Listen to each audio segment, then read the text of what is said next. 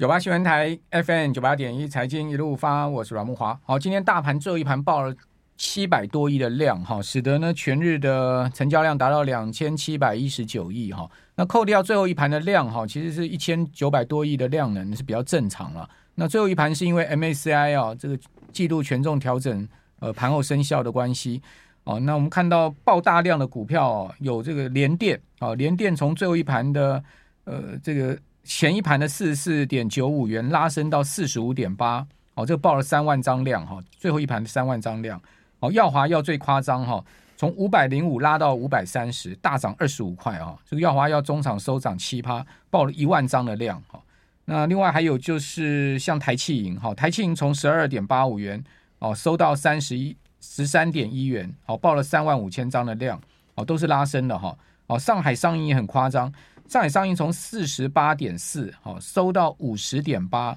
哦，那七千多张的量，哈，上海商银大涨六趴多，哦，还有就是像是呃呃这个祥硕，哈，因为祥硕是被剔除的，那它是从这个四四七百四十五最后一盘砍到七百四十一，跌四块，哦，也是报了比较明显的量能出来，哦，这些都是今天爆量的一些股票，哈。那台积电也是哦，台积电最后一盘是从四百八十六块半哦收到四百九十，那这个最后一盘之前哦，其实台积电是下跌的哦，那中场是拉涨三块哈，那最后一盘台积电也报了三万张的量。那 M S I 它的这个季度调整是这样哦，它在台台股在全球标准型指数新增成分股就是增加耀华药跟台企银，所以这两档今天都拉。那剔除了祥硕。那祥硕今天最后一盘跌，呃，下杀四块哈，但它全日还是涨两块哦。那至于说全球小型指数呢，新增像智勤哦，这十档股票剔除九一 A P P 这十一档哦，那在今天的这个收盘生效哦。那在十一月的调整之中哦，哦，全球标准型指数成分股哦，然后呢，我们看到这个全球标准型指数哦，呃，基本上我们看到它的。权重哈，这次权重这样子了哈，在 MSCI 全球新兴市场指数哦，权重是从十三点三七趴下调到十三点三五趴哦，这个小降零点零二个百分点。MSCI MSCI 亚亚洲除日本指数是十五点四九趴，上调到十五点五五一趴哦，增加零点零二个百分点。MSCI 全球市场指数的权重哦，从一点四五趴哦，上调到一点四六趴，调升零点零一个百分点。哦，那这些。呃，今天被调动的个股啊，都有这个股价明显最后一盘的变动哈，哦，包括像祥硕啦、智勤啦、宝瑞啦、华健啦、远雄港、胡连、北极星药业、樱花箭、兴农、采钰，采钰今年拉到涨停板，哈，六七八九的采钰拉到涨停板。哦，我们刚刚讲的这些是小型指数新增的，哦，剔除了有像什么九一 A P P 啦、瑞轩啊、第一铜啊、哦，创维。哦，大银为、网家、立山、三星、松汉、台达化、台企银等等，台企银剔除这个小型是新增到这个呃新增到全球标准型指数，哦，所以它是从小型到全球标准型指数把它调换一下。好，那我们今天节目现场是淡江大学财务金融学系的段昌文老师，段老师你好。哎，木华好，还有大家好。段老师，这个 MSCI 每一次都在最后一盘搞这样的动作，是啊，这个其实。我是觉得蛮影响个股的这个波动价位的。是啊，一定要这样搞吗？一定要在最后一盘这样搞吗？其实，如果每每一次调整都是这样子的话，那基本上就有人会去预测嘛。嗯、那大大概是什么股票会纳进 MSCI 哈？那每 每每隔一段时间都来啊、呃，这个纳进这个 MSCI 这个冲击一次的话，我想最近的股股债也不是说啊、呃，这个波动性这么啊、呃、这么稳定的话，那这个加剧了所谓的这个啊、呃、这个。呃很多的个股啊，这个波动性非常大哦。那当然，我们说 MSCI 啊，到底加进来会不会有一些冲击效果的话，哈，那基本上我们如果长期来看的话哈，它最后还是会回归这个。均值，也就是说，这个应该是属于一两天的效果，或者是一周的效果而已哦。这个是根据我们这个财务以前的一些文献的结果，就是 MSCI 加进个股或者是剔除个股的话，到底是会涨还是会跌的话，基本上大概跑跑一个月之后的话，就会回归均值了。嗯，通常这种尾盘大拉，第二天都会往下压了。哎，对啊，这个是经验，对啊，经验也都是这样子啊。呃，把时间拉长的话，更是会这样子啊。所以这个基本上我们看起来都是一个短期的效果而已。好，那长期当然我们要讨论今天一个很重要的主题哦，就是持续即将进入到十二月啊，十二月过完就进入到二零二三年了哈。那二零二三年呢，股市到底呃是一个熊市还是牛市，真正很难预料了哈。那至于说这一次的底部哈，会不会是真的长期的大底，这也没人说的准。哦，不过我们可以看到，现在目前比较可能可以确定的，就是利率已经升到尾声了嘛。哦，美国联准会所主导的这次的升息，哦，到十二月十三号、十四号两天会议之后呢，今年就结束了所有 FOMC 的会议。那也就联准会的这个利率决议会议结束之后呢，哦，这美国的联邦基金利率非方瑞哈，哦，假设说十二月升两码的话，就今年总计升十七码了。那十七码。到明年还能再升多少？一般市场预估就是大概就最多一两码了，哦，也就是说最多大概就是接近二十码，哦，接近二十码的话就是接近五趴的一个利率的这个高峰值。那五趴可能会停留一段时间，哦，也许就停个半年啊，三个季度啊，哦，之后看经济状况、通膨的情况，那有可能如果经济衰退哈，然后通膨也下降，哦，那没有那么高的利率的需求的时候呢，就可能要降息。哦，那所以说，在这样状况之下，很多人现在开始在讲说啊，这个债优于股啊，哦，现阶段因为比较能确定的是利率峰值快来到了哈，所以说债券，哦，美债的殖率经过今年的大升之后，哦，看起来是有这个往下掉的趋势。那往下掉的话，代表债券价格在回复。所以今天我们要讨论这个议题啊，就请教段老师来从种种的这个研判来看，是不是现阶段？哦，是这个债券布局的好时间点呢？呃，确实是这种议题的话，最近有很多人在讨论哈。其实我们看到一些美国公债市场的话，目前正在凝聚所谓的大衰退行情哈。所谓的大衰退行情的话，就是根据历史经验的话，如果经济景气进入衰退行情里面的话，那债券市场会比较好，比呃比股票还来得好一些些啊。衰退交易模式，对对对。所以如果说我们不得不在这个股票跟债券之间选择的话，我觉得还是选择固定收益证券会比较啊稳当一些些的哈。但是不过，如果说我们看美元的这个一年的那个定期的那个利利率是来到四点多趴，这个这站在美国市场来看的话是四点多趴，所以如果说这个四点多趴的短期现金有可能会是二零。二零二三年真正的赢家哦，所以如果是这样子的话，是不是 投资者如果几乎可以不承受风险的情况下，可以获得四点五帕的这个现金报酬的话，这可能会是二零二三年股债 股债的一个呃这个下跌的主要因素之一啊。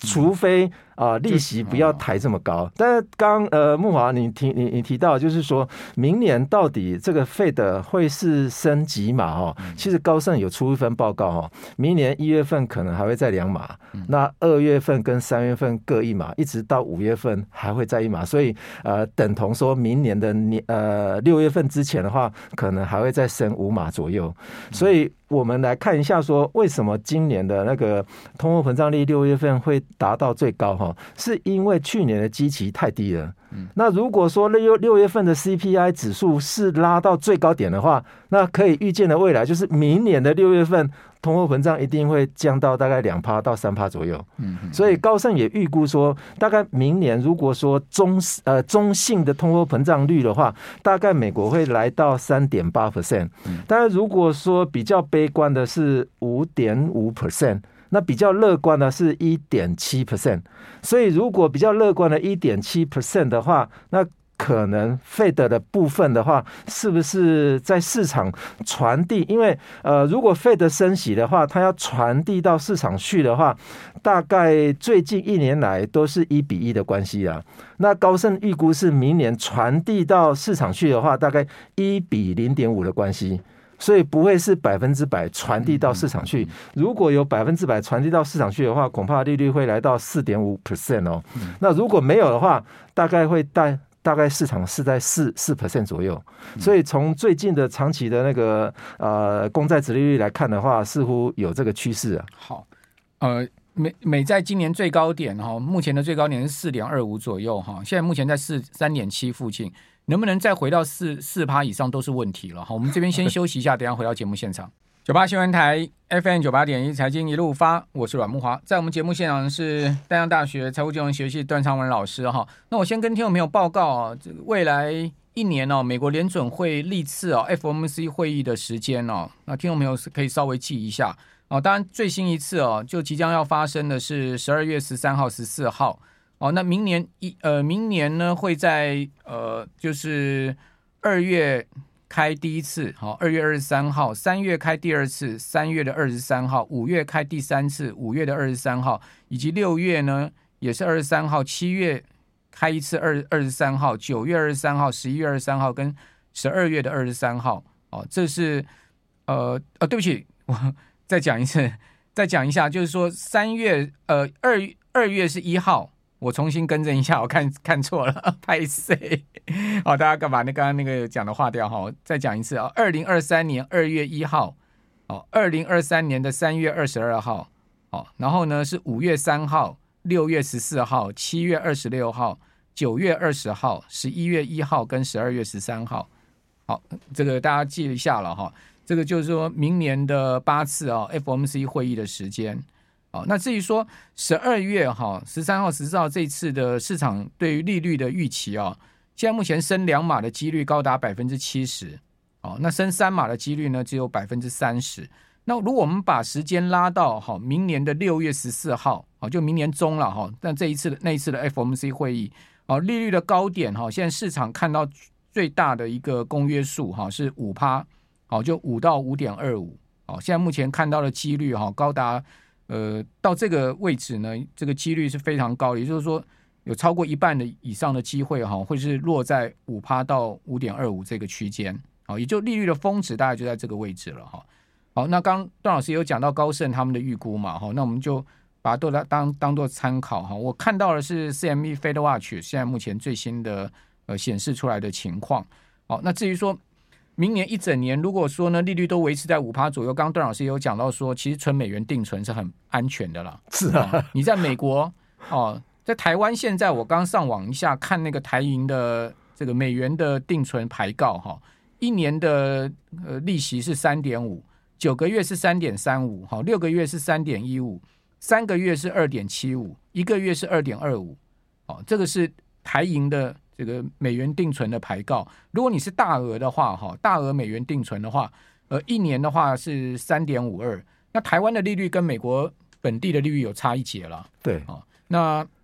如果你在美国存美元的话，啊，美元定存的话，现在利率都已经四趴，呃，就就是明年会到四趴以上嘛。是啊，是啊。哦，所以那个我看到美银它对明年的十大交易策略的预估啊，就是说放现金啊，它估计呢会有五趴左右的年度报酬。这就是说，放现金就是以放定存为主要的这个存放的工具，哦，就会有五趴，所以你什么都不用做，也不会有风险，除非你放了银行倒掉。啊、对，没错 啊。那美国有那个 FDIC 嘛，哈，就是说那个存存款保险，你就要不要超过那个额度的话，基本上存款保险会赔你了。对对，所以你就分散放，好，基本上没有什么风险。那这样子，呃，一年下来有五趴。那我们还需要去买债吗需要买股吗？好，段老师，呃，我觉得如果说你要长期布局的话，哈，其实债券可以啊、在明年啊六月份之前的话，可以部分的慢慢布啊，也就是说用定期定额的方式啊，哈。那如果说你是存定存的话，基本上那是明年之后，比方说你现在存，明年的这个时候，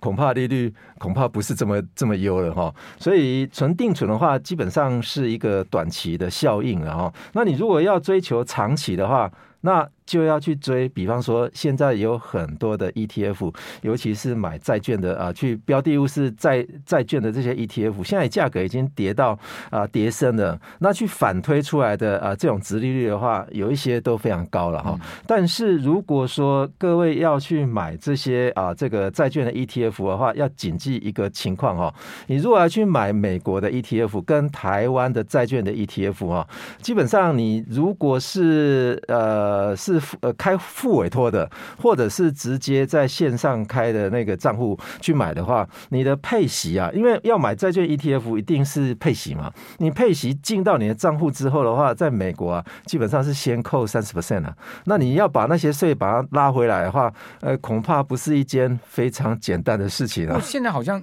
证券商有跟。我不知道他们是怎么弄的哈。对，呃，他们好像有签一个协议，就是说可以不用扣哎。呃，这个似乎好像不是这个意思，不不是不是，这样子，因为我我，我自己账 账我自己仓位就配息进来就直接扣三十 percent 下来是用付委托买？哎，不是，我是在线在线啊、呃，就是那个直接在美国开户的。但我知道透过。台湾的证券商用副委托去买美国的公司债啊，好，其实不用不需要预扣税金诶。那个是直直接买到公司债的，但是如果是股票这种 ETF 的话，嗯，它直接扣，除非是有一些国家股票 ETF 还是要扣税，对对对，扣。这个这个税是因为你是外国人，所以他就直接扣了三十 percent 下来。那如果你是中国中国大陆的国籍的话，你是扣十趴，因为他有跟他有有做一些协议，就是税务上面的协议。我们跟美国是没有签的。那如果有签的话，是直接先扣十趴，你再去呃，我们是扣我们台湾人是扣三十趴，那你再去申请退税。听说退税啊，你花的成本的话，恐怕。这个还不积极啊，因为因为花的那些时间的成本的话，恐怕会比退退回来的效果的话，恐怕你是很很难看的、啊、哈。而且要退也不知道他何年何月退给你。对对对，今天如果说你看到，比方说我们现在看到呃画面上面哦，我提供的这个海外的 ETF 中长期，如果去买美国的这个标的物的债券的话哦，它的殖利率前十名的话，只要是美国的，我我是没有去搜呃。去投资非美的一些债券哈，那目前看起来殖利率最高是五点一九了哈。呃，这一档是 HTRB 哈，那是总回报的主动型 ETF 哈。如果依照这个情况来看的话，它配息率是五趴的话哈，比方说五趴，那岂不是要打呃打个七折左右，七五三十五，所以你的殖利率只有三点五帕嘞。三点五，但不过对不过有可能有资本利得哈，比如我讲两档 ETF 哈，那个 TLT 好，这档 iShare 二十年的美国国债 ETF 啊，啊，它从十月底的九十一点八五美金啊，涨到最近已经涨突破一百块美金了哦，等于说它已经涨十趴上来，这个资本利得呃其实是比那个利息还好赚哦。对，那另外一档公司债的哈，也是 iShare 的。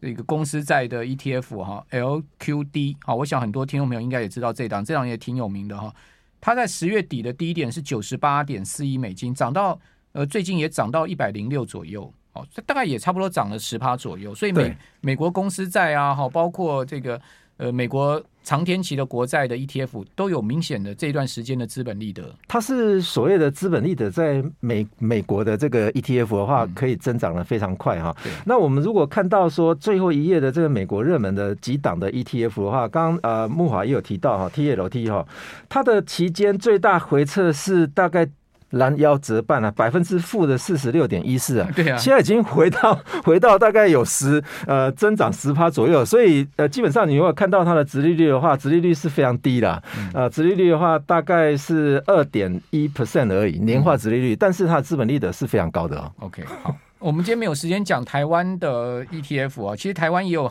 大概十多档哦，这个买美债的 ETF，不过包括美国公司债的 ETF 哦，其实最近呢也很热门哦。对，那等呃以后有时间再跟听众朋友来做分析。非常谢谢段昌文老师，谢谢。好，我们这边休息一下，等一下回到节目。